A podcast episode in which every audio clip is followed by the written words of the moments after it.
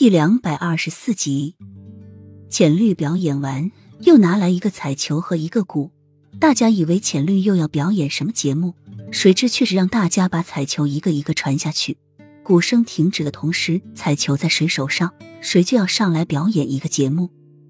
此时大家都已经吃饱喝足，围坐在一块吃着瓜子、花生糕点。听到这么有趣的节目，大家都跃跃欲试。当鼓声响起来的时候，彩球便在大家的手中飞速的传去。谁也不希望自己去上台表演，所有都传得很快。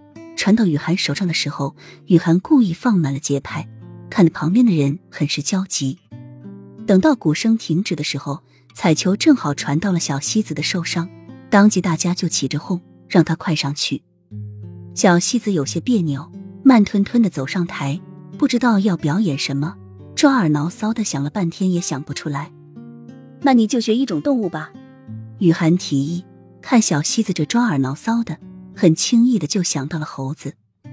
小西子想了一会儿，立马就蹲下身子，耸举着手，学着狗狗站立的样子，汪汪的叫了几声，立即引来大家的哄堂大笑。这游戏就是让自己有心跳的感觉，在传彩球的过程中寻找快乐，然后在看别人表演节目的时候。毫不顾虑的笑着，飞宫从来没有这么热闹过，也从来没有这么多的笑声过。没有戏子的表演，没有烟花的唯美，没有管弦乐器，但是却过的却是最开心、最热闹的。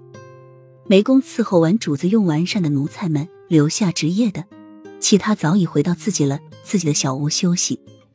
梅妃和齐盛瑞各自坐在火炉旁，点着一盏灯，喝着茶，吃着点心。守着岁，相比较非宫，大家一起玩着游戏，做着节目，守着岁，这里要要寂寥得多。齐盛瑞抿了一口茶，人在这里，心却不知道飞到了哪里去了。那么多人一起守岁，是不是很热闹，很有家的感觉？